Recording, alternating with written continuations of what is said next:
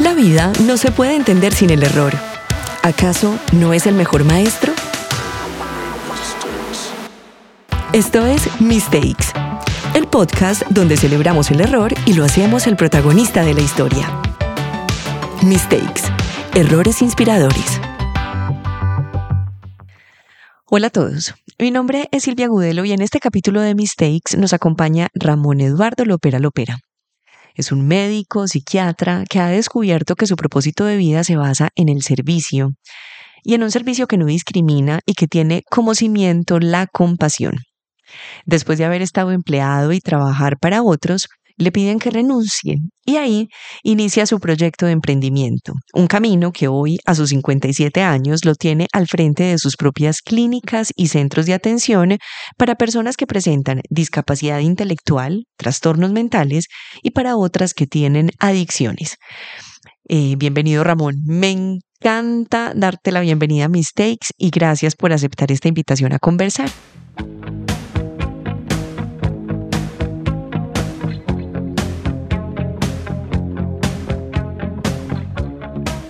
Silvia, como bien lo dices, em, aprovecho esta oportunidad para em, conversar contigo, participar en tu podcast y poder aprender a desarrollar más mis habilidades en la comunicación. Mi propósito de vida es servir. Y para servir estoy profundamente convencido que es importante desarrollar estas habilidades en la comunicación. Ramón, eres el octavo de 15 hermanos. Naciste en Abejorral, no vienes de una familia adinerada y por años te sentiste, por decirlo de alguna manera, incapaz. Y por eso tienes una historia de lucha, de esfuerzo, de perseverancia, pues has trabajado toda tu vida y tu deseo de superación te ha gobernado permanentemente. Yo quiero que nos cuentes un poco más de ti y pues de ese esfuerzo que ha sido como el hilo conductor de tu vida. Yo toda la vida sí me sentí y tuve un relato de que no era tan inteligente y eso lo pensaba porque yo veía que para estudiar, para aprender, yo tenía que estudiar más que los demás. De tal manera que mm, yo era muy dedicado a estudiar y mm, cuando terminé bachillerato de 17 años, eh, aspiré a la facultad de medicina y realmente fue difícil porque me demoré tres años en pasar a estudiar medicina a la UPB y tuve que presentar el IFES cinco veces. Y eso para mí fue muy eh, difícil, casi que traumático, porque yo tenía que buscar unas pruebas de IFES altas para poder acceder, ya sea a pasar a, la UPB o a cualquier facultad de medicina, cuyo criterio más importante de admisión fuera el IFES. Entonces yo presenté durante tres años el IFES y bueno, entonces eh, siempre sentía como que no era tan tan inteligente. Y en mi casa, por ejemplo, pensaba que más inteligente era esta hermana o aquella otra.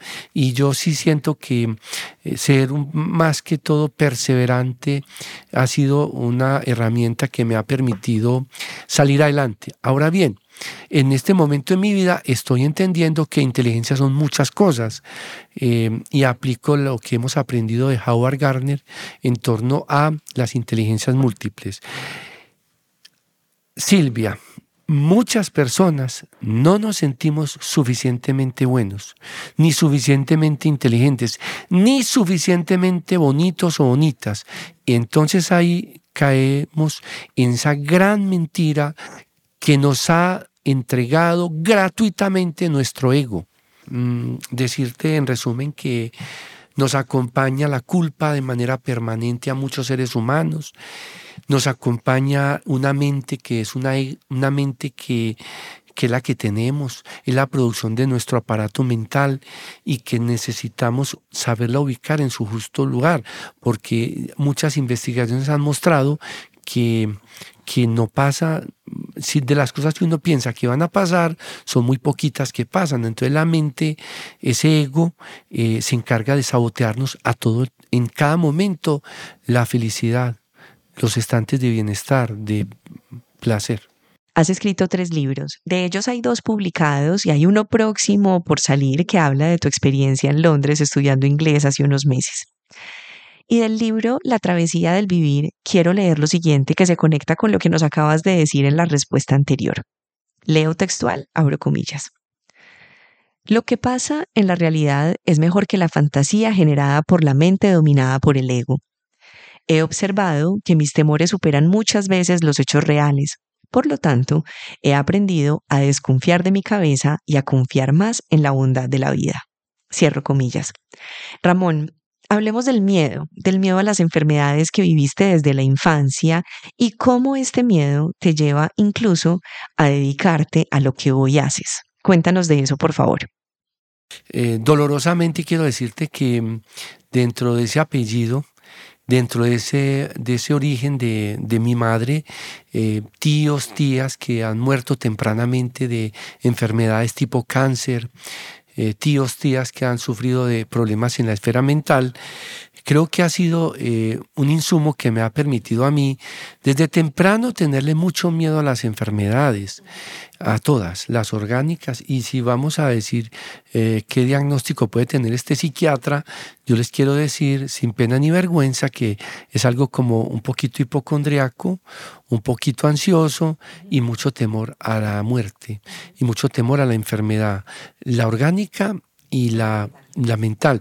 Y por eso, mm, y yo soy de, una mamá que tiene 85 eh, años, que toda la vida muy nerviosa, muy, muy nerviosa, y a pesar de eso, y tuvo 15 hijos de, con mi papá. Entonces, por el lado de mi mamá, es eso. Y yo siempre, muchos años, me negaba a mirar esa cara de la familia por el lado de mi mamá. Ahora ya estoy reconciliado con la parte materna, paterna, he aceptado mi historia.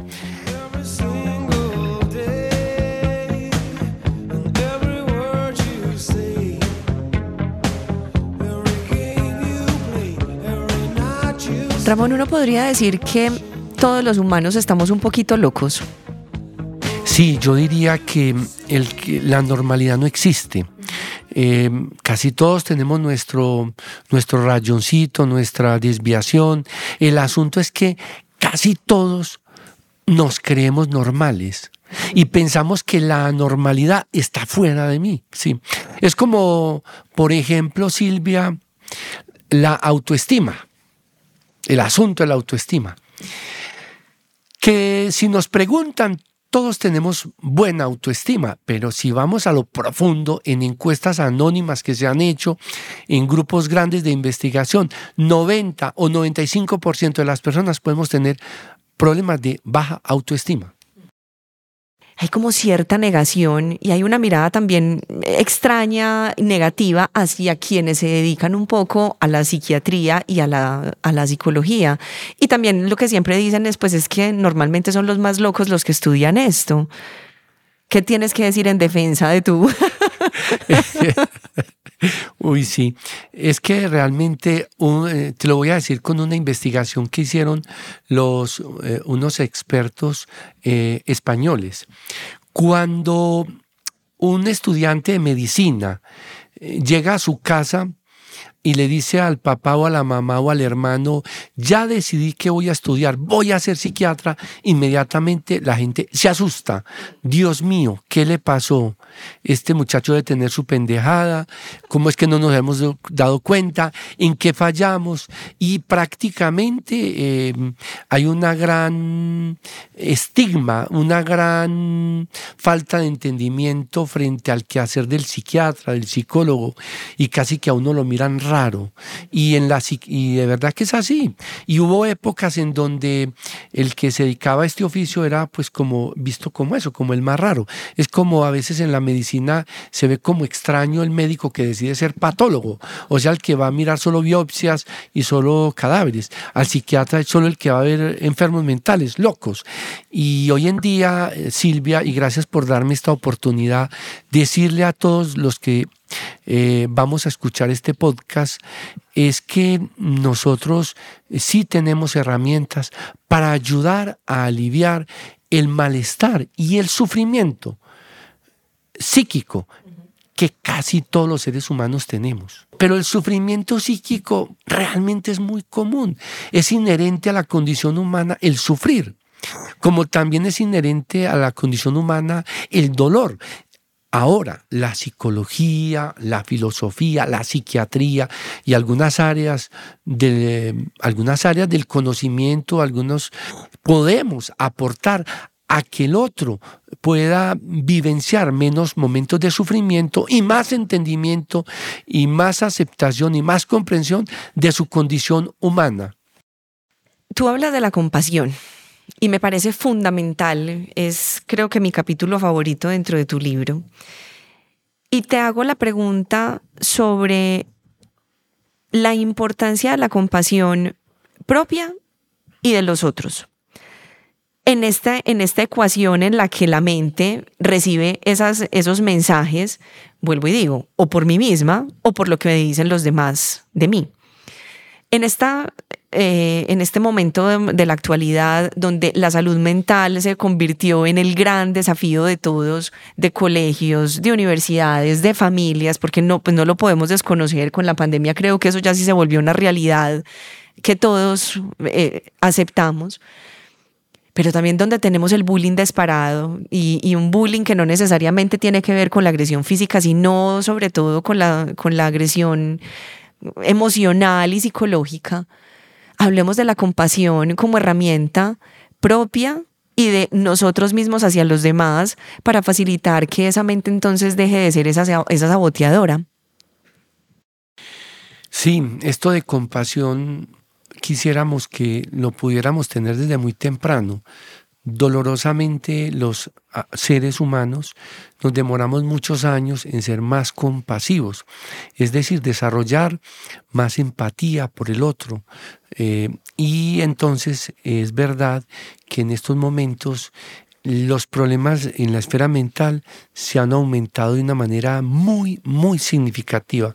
Pues para que sepas que cuando empezamos la pandemia, aquí teníamos 50 pacientes internos y ahora después de la pandemia tenemos 106 pacientes internos y, tenemos lista de espera. Y también en esto eh, podemos hablar del bullying como un fenómeno que está pasando mucho en todos los contextos y en las partes, en los contextos educativos en donde hay que intervenir no solamente a los que son víctimas del bullying, sino a los victimarios, porque muchas veces los victimarios pueden ser justamente niños o adolescentes que están en su proceso de neurodesarrollo, que están cometiendo errores y que también deberíamos mirarlos a la luz de una mirada compasiva que nos permita entender qué es lo que están haciendo ellos o por qué lo están haciendo. Espero ser claro con esto. Entonces la compasión eh, hay que tenerla con nosotros primero y hay que tenerla eh, con, con los demás mm, entender, aceptar la diferencia. El gran regalo, regalo que a mí me ha dado la psiquiatría es aceptar la diferencia, respetar la diferencia tolerar la diferencia. Mire que yo, mira Silvia, que yo me he encontrado con muchas personas frente a las que he tenido una mirada y me ha faltado ir más allá y me doy una segunda oportunidad de verlo y, entender desde dónde me habla y lo comprendo, lo acojo, lo acepto y por lo tanto me pude haber ahorrado mucho sufrimiento eh, antes si yo lo hubiera comprendido de manera más temprana. Ese es un error que tenemos de vida, ¿no? La, manera en la que tratamos entonces a, los diferentes. Sí, pero mira, Silvia, hay unos diferentes que desde que tú los ves te parecen diferentes.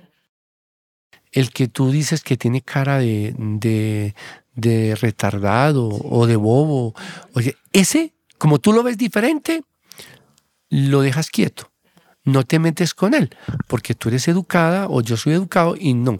Pero hay unos que tienen cara de normalidad, y, eh, pero, pero son distintos. Sí, no se les nota. No se les nota. Es como, por ejemplo, eh, Silvia, mi apariencia física, ¿cierto?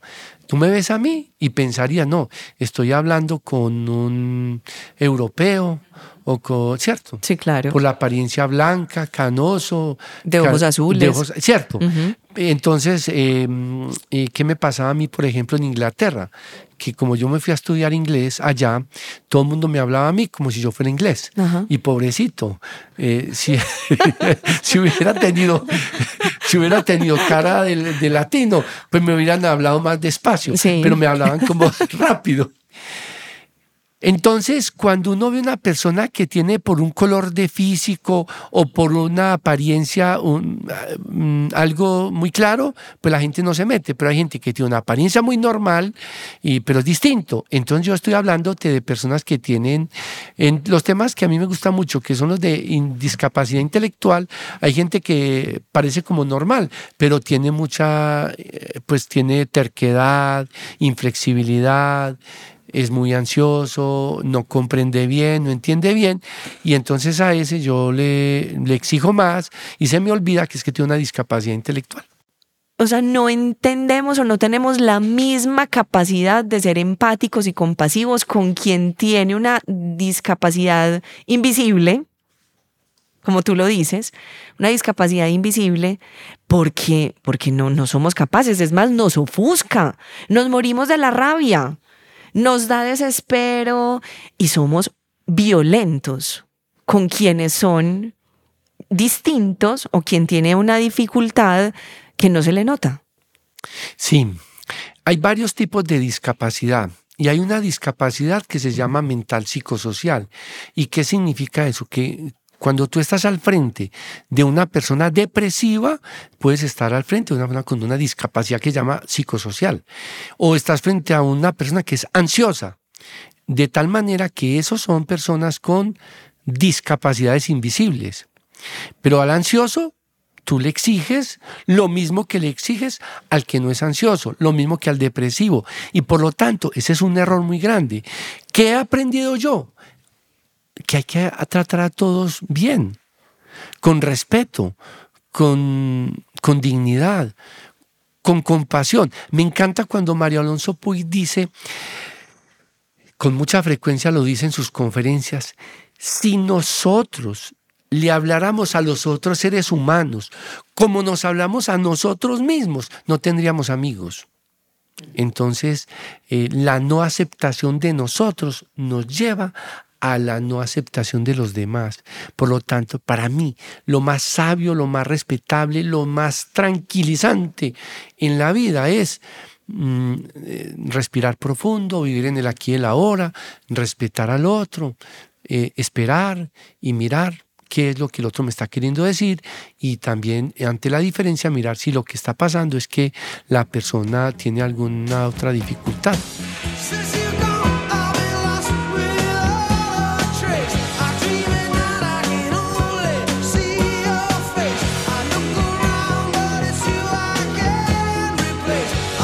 Hablemos de la relación que hay entre esta discapacidad y esa posibilidad o no de caer más fácil en alguna adicción.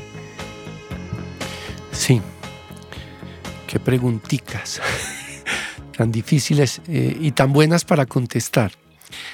La vulnerabilidad a hacer cualquier adicción realmente es grande de todos los seres humanos. Y si la persona tiene, por ejemplo, una discapacidad intelectual o un trastorno en el desarrollo de la inteligencia, es mucho más vulnerable porque es más ingenuo, más, más susceptible, es más frágil. No solo a hacer alguna adicción.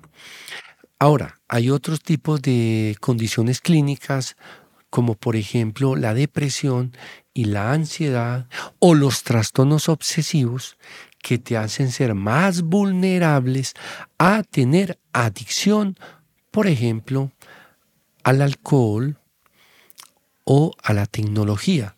Porque cada que un ser humano está pegado de su celular, mirando TikTok o mirando eh, mm, Facebook o mirando Instagram, está dándole disparos a su cerebro eh, para producir dopamina, estímulos generadores de placer y de bienestar. Entonces, eh, sí, realmente es sorprendente que los seres humanos tenemos una gran vulnerabilidad a las adicciones. Mario Alonso Puy hablo mucho de él porque lo conozco personalmente. Tu mentor y amigo. Mi mentor y amigo, eh, porque él me decía y lo dice en sus libros, que los seres humanos no le tenemos miedo a la oscuridad, que le tenemos miedo a la luz y sobre todo a la luz propia, esa luz que brilla y que más que brillar es iluminar.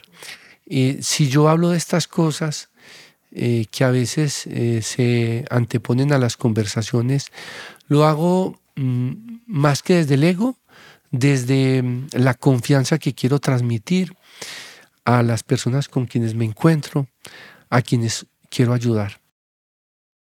Hablemos de, las adicciones y, por qué tantas personas necesitan recurrir a, mm, no sé, como, como, como no sé, yo ni siquiera sé cómo describir esto, pero es como perder como su estado de conciencia natural. ¿Por qué?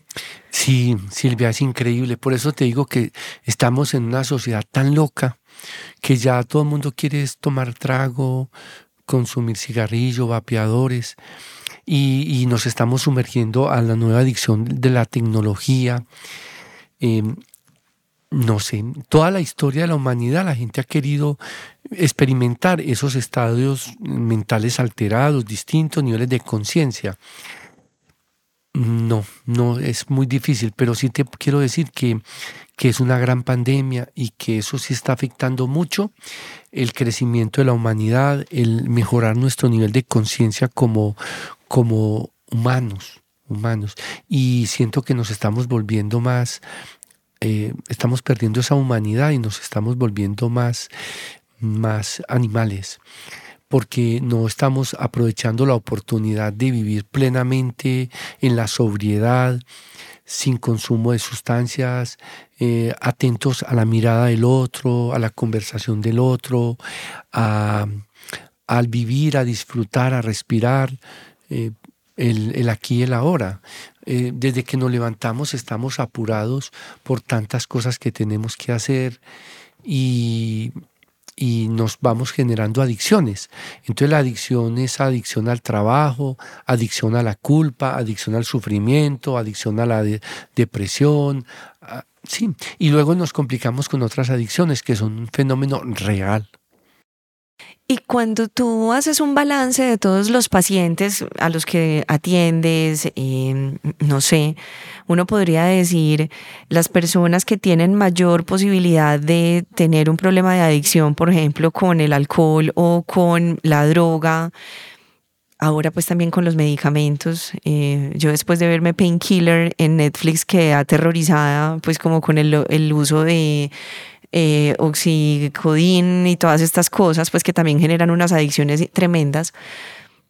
Pero hay algo, hay algo que tú digas, hay como un denominador que haga que estas personas vayan o no más fácil a, porque no sé, La, cuando hablamos de adicciones, Silvia, eh, las adicciones son de origen multicausal. Hay factores genéticos, hasta en un 50% de riesgos que yo tengo de tener una adicción. Por ejemplo, si mi papá fue alcohólico, mi mamá, yo tengo ese, probablemente tengo ese gen para, para la adicción al alcohol, por lo tanto debo cuidarme. Pero hay factores ambientales que tienen que ver con alteraciones en la nutrición de los primeros años, hay factores de vulnerabilidad que tienen que ver con el ambiente en que he vivido, la exposición, mi estructura mental, mi temperamento que me permite ser más arriesgado, más impulsivo, más buscador de emociones. Y entonces en esto de las adicciones eh, es fácil caer porque oh, puede ser que uno tenga factores eh, mm, genéticos eh, recibidos, pero también hay factores adquiridos. Y en un ambiente cultural donde hoy prácticamente los, el consumo de sustancias psicoactivos es realmente eh, permitido, normal. Normalizado, normalizado. A mí me parece una locura verlos, verlas, eh, la televisión, la radio promoviendo cervezas. En fin, eso, esto. Y no solamente esto, la adicción al azúcar, la adicción a la sal, la adicción a los carbohidratos, una cantidad de adicciones que hoy nos están generando mucho deterioro de nuestra condición de humanidad, de humanos.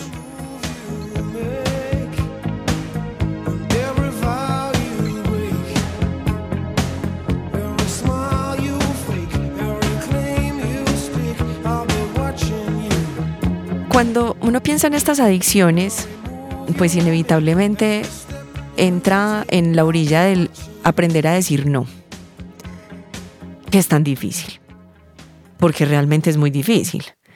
Uno a veces no es capaz de decir no por quedar bien con los otros, porque no quiere sentirse diferente, porque no quiere sentirse rechazado, pero pues hay momentos en la vida en los que pierda lo que pierda, uno tendrá que decir no. Hablemos de eso. Silvia, decir no es muy difícil y tú a tus hijos y a los míos y a todos tenemos que enseñarles a decir no, porque la presión va a llegar. Entonces, a tus hijos mellizos que tienen 10 años, puedes decirles, sí, sí hijo, puedes probar el licor. Eh, y los científicos que saben de esto dicen que uno no debe probar licor hasta antes de que su cerebro esté bien formado. El desarrollo, el cerebro se desarrolla por hasta los 25 años. Eh, no hasta o perdimos todos el año. Sí, sí. Silvia, mm. la presión siempre va a estar. A mí que no me gusta tomar licor, ni nada de eso, es que a uno lo ven y que no toma y lo ven raro, extraño.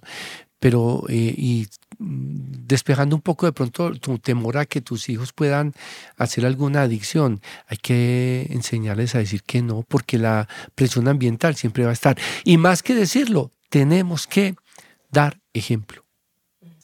Tenaz, sí. Yo estoy muy preocupado porque eh, tengo 106 pacientes acá y tengo lista de espera. Por, consumo de drogas. De consumo de drogas, sustancias psicoactivas. Tengo 185 en la ceja y tampoco tengo espacio. Eh, ¿Y, son, ¿Y son jóvenes? Son de todas las edades. Hay desde niños hasta jóvenes y adultos. Y que increíble, uno como emprendedor, como empresario de la salud mental, si pone una clínica es para que se le llene, pero a mí el que esté lleno ya me preocupa, porque pienso que algo como sociedad estamos haciendo mal y estamos siendo demasiado libres y demasiado permisivos con cosas que no deberíamos ser permisivos ni permitirlo. O sea, especialmente en tema de alcohol, cigarrillos, sustancias psicoactivas. Y no me pongas a hablar del tema del cannabis porque ahí sí te diré que estamos muy locos como una sociedad que está pensando en uso recreativo de cannabis. Ahí sí te digo sinceramente que desde Bogotá, desde los que toman esas decisiones, esos sí están más locos que nosotros, porque nosotros no estamos preparados para hablar de uso recreativo de cannabis. Además que ya la gente cree que pues que el cannabis es como el cigarrillo, o sea, es como que no, más o menos pues es como no traba. Eso es una mentira. Esa es una mentira de negocios, esa es una mentira de plata, de dinero, de la gente que está en el lado contrario de esta guerra. Yo estoy en guerra contra ellos. Mi guerra es la salud mental, la salud física, la, el crecimiento de la conciencia de nuestra población, de, nuestros, de nuestra comunidad. Pero eso es un asunto de dinero. Aquí hay gente que solo quiere plata, billete pero no están pensando en la salud. Y como yo tengo una institución que ve adolescentes que solo comprobar alcohol desarrollan adicción al alcohol, y como yo veo muchos adolescentes que tienen esquizofrenia producida por la marihuana, yo no me puedo quedar callado qué pena contigo, pues se me salió, me está hablando el, eh, acuérdate que yo te dije, primer piso es lo físico, segundo piso es lo emocional, tercer piso es la mente y quinto piso lo espiritual. Estoy hablando desde el segundo y el primer piso. O sea, desde lo emocional y desde los impulsos que me dan rabia, porque es estoy convencido que eso es más un negocio para hacer plata, para conseguir impuestos a costa del bienestar, de la salud mental. Nosotros no estamos preparados para uso recreativo de eso. ¿En qué errores estamos incurriendo como familias, como sociedad y como personas de cara a la diferencia, de cara a la adicción, de cara a la salud mental? Errores. Yo pienso que el primer error que tenemos es que eh, no tenemos una buena autoestima y estamos esperando siempre la aprobación externa. Eh, otro error que tenemos es que nuestra mente egoísta, egoica, nos está dominando todo nuestro ser. Otro error que estamos cometiendo como, como sociedad es que vivimos desde la escasez y no desde la abundancia.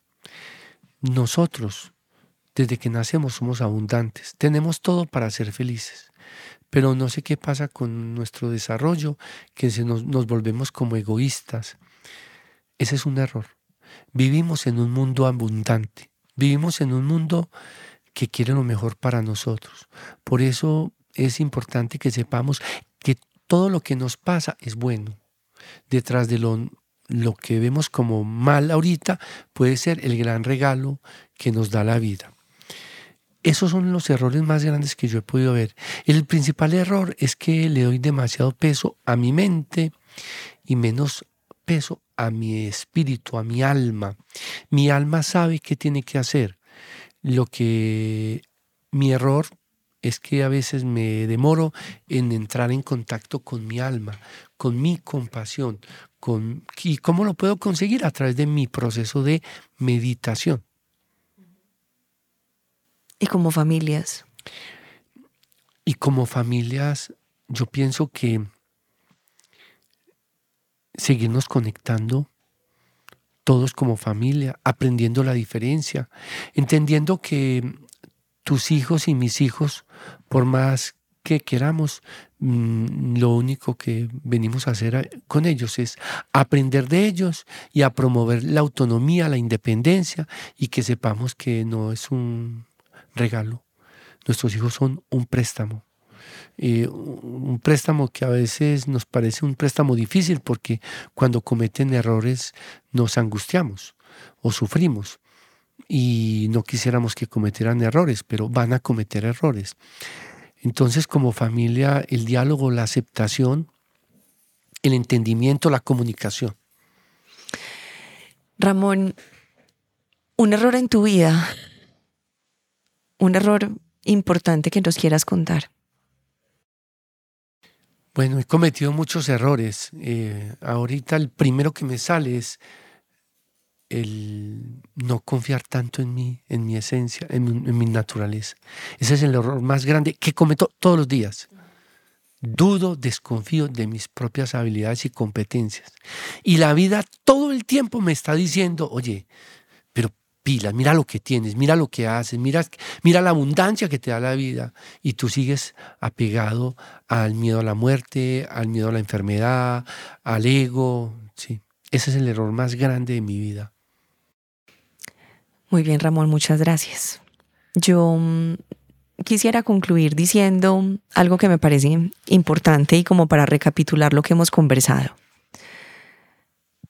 Un niño de una familia muy numerosa, un niño que en algún momento eh, efectivamente tuvo déficit de atención, o sea, una persona con déficit de atención que sentía que no le daba la cabeza para estar al mismo nivel de otros, em, miedoso, ansioso, pero una persona que no se quedó ahí, una persona que fue capaz de hacer justo pues lo que nos acabas de decir y es pues batallar contra ese es, su error permanente de vida.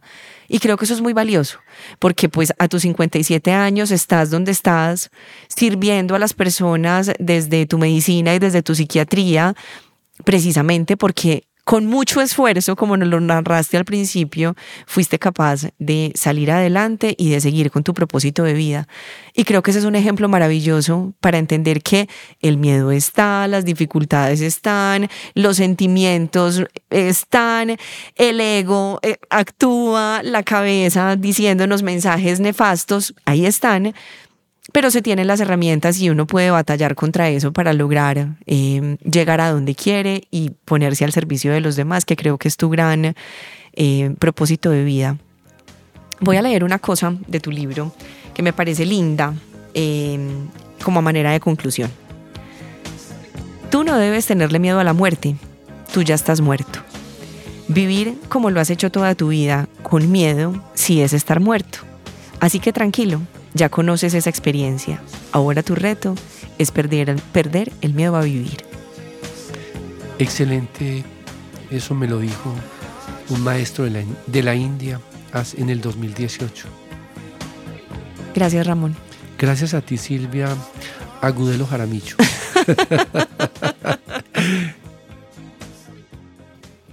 Namaste. Namaste. Te invito a seguir celebrando juntos los errores, en el momento y desde el lugar donde estés. Gracias de nuevo por escucharnos. Síguenos en Instagram en mistakes-latam, en LinkedIn Mistakes Errores Inspiradores y por supuesto en las demás plataformas y redes sociales. Mistakes, Errores Inspiradores. Una iniciativa de Heart, Marcas Más Humanas y Silvia Agudelo. Produce expertaudiobranding.com.